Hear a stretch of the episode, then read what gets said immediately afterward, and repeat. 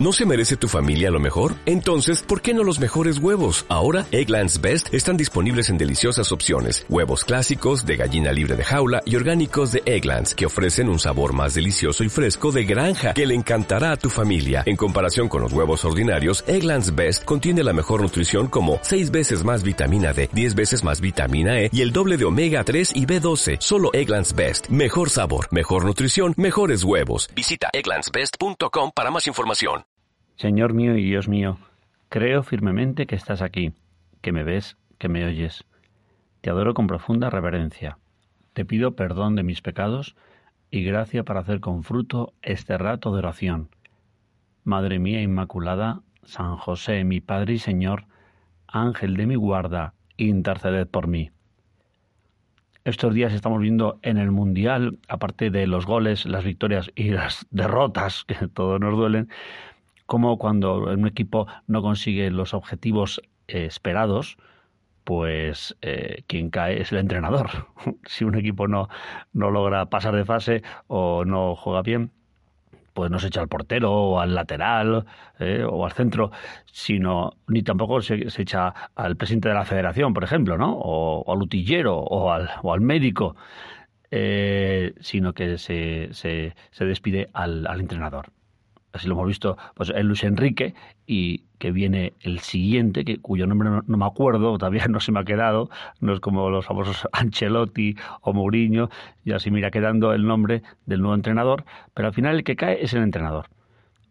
Y es como el responsable de, que no consigue la victoria que se esperaba y cuando uno ve a los entrenadores, realmente eh, no hacen mucho. Están ahí en la banda, quizás gritan, quizás se suben a un andamio, quizás eh, gesticulan mucho, pero hace como que los que meten goles son los, mm, los jugadores, los que paran los goles son los porteros. Pero, sin embargo, el papel del entrenador que está ahí como eh, que no pinta nada es como muy decisivo, ¿no? O al menos así lo entienden, ¿no? Pues es que hay gente que hace mucho, pero no se nota lo que hace. Así le pasa a Jesús cuando hoy en el Evangelio nos dice, eh, dice, creed a mis obras, yo actúo y mis obras dan testimonio de que vengo del Padre, dan testimonio del Padre, las obras de Jesús. Y él está diciendo que él actúa mucho, Jesús actúa constantemente. Las obras de Jesús las vemos en el Evangelio y Jesús te vemos cuando curas a los enfermos, a los lisiados, a los ciegos, a los sordos, a los leprosos, cuando multiplica los panes y los peces, cuando camina sobre el agua para la tempestad. Tantas y tantas obras que eh, se ven en el Evangelio constantemente, que va actuando Jesús, bendice a los niños, perdona a los pecadores, la predicación, esas obras tuyas de Jesús que está plagado el Evangelio de ellas, siguen vigentes. Y tú, Jesús, sigues actuando. Y las obras del Señor, Jesús, están entre nosotros. Jesús, queremos ver tus obras. Jesús, queremos darnos cuenta de que tú estás actuando, de que tú sigues viviente y actuando. Y eres tú el que diriges la historia y diriges nuestra historia. Qué pena que a veces no nos damos cuenta de esto. Qué pena que a veces podemos pensar que Jesús está ahí mirando, escuchando, quieto como una estatua, como si fuese una imagen pétrea, rígida, estática. Pero tú no eres así, Jesús. Tú estás actuando, tú vives entre nosotros, no solo ahora estás hablando con nosotros, estás hablando conmigo, Jesús, me estás escuchando, sino que estás enviando tu vida, tu acción es fecunda pero a veces no nos damos cuenta, a veces Jesús no me di cuenta de eso y puedo pasar desapercibido. Pienso que el que estoy yo actuando soy yo, que hago muchas cosas, que tengo muchas actividades y que tú solo miras. Pero no es así, no es así. Esta semana me han contado una anécdota de, Miguel de Unamuno, el que fue el rector de la Universidad de Salamanca, gran literato, ¿eh? de, y de hombre de, de letras y de, de grandes eh, obras literarias que han quedado para siempre. Y este hombre, un buscador de Dios, un hombre eh, inquieto siempre, pero que no llegó a tener fe, deseaba tener fe, pero no, como que no, no le salía. Entonces cuenta en una carta a, un amigo suyo que él de joven se planteó la vocación sacerdotal y entonces se planteó, dijo, pues igual Dios quiere que yo sea sacerdote, igual esto es lo mío. Y entonces pensó, dijo, pues mira, voy a descubrirlo, voy a ir a, misa, comulgo y al terminar de comulgar abro la Biblia por cualquier sitio, pongo el dedo al azar, así, con los ojos cerrados, y allí leo lo que me haya salido. ¿no? Y entonces hizo el primer día, comulgó, al terminar la misa, abre la Biblia, pone el dedo y le sale esta frase, id al mundo entero y proclamad el Evangelio.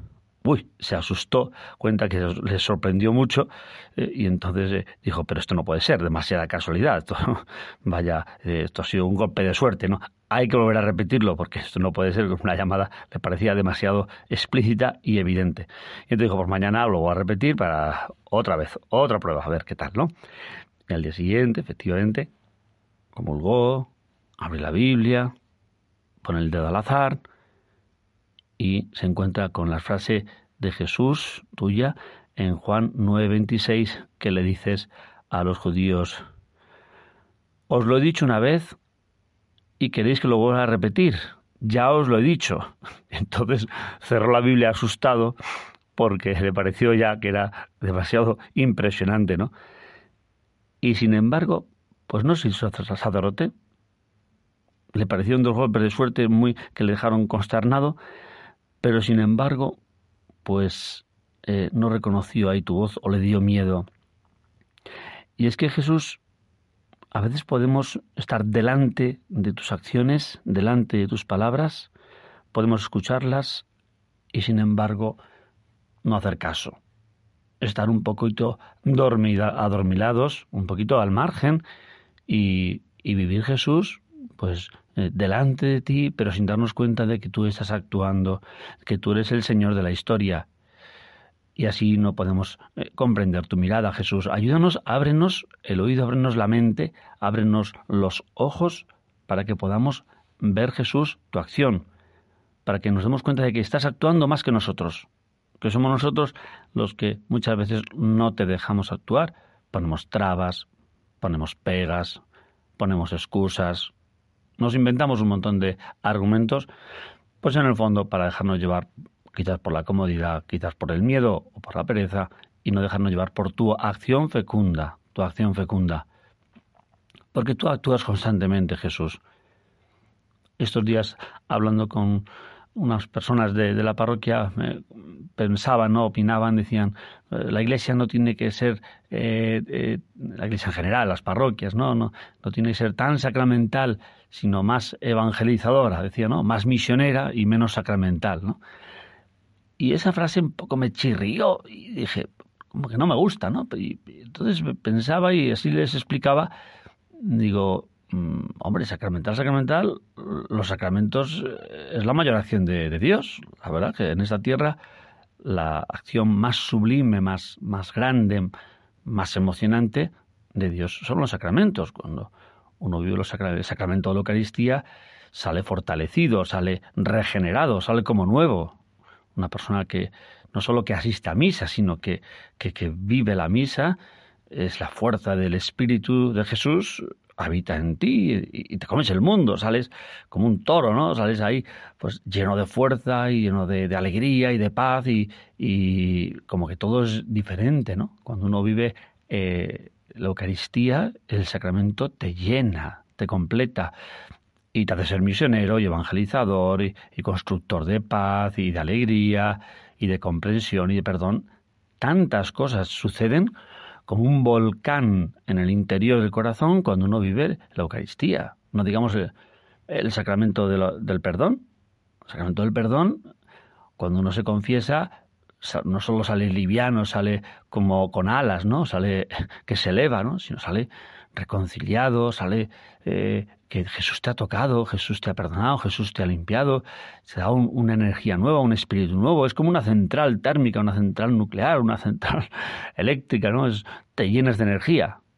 Los sacramentos realmente nos llenan de energía, nos llenan de, acción, porque es la acción de Dios, como, como conectarse a una central eléctrica donde llega todo el voltaje de Jesús hacia ti. Y así es el Señor. Que actúa. Tú Jesús siempre actúas si nos dejamos tocar, especialmente por los sacramentos, especialmente por la oración. Salimos fortalecidos, salimos llenos de energía y eres tú el que actúas. Sí, hay tanta gente que parece que no, pero actúa mucho, hace tantas cosas, porque en, el fondo es Jesús que está actuando en ellos. Te doy gracias, Dios mío, por los buenos propósitos, afectos e inspiraciones que me has comunicado en esta meditación. Te pido ayuda para ponerlos por obra.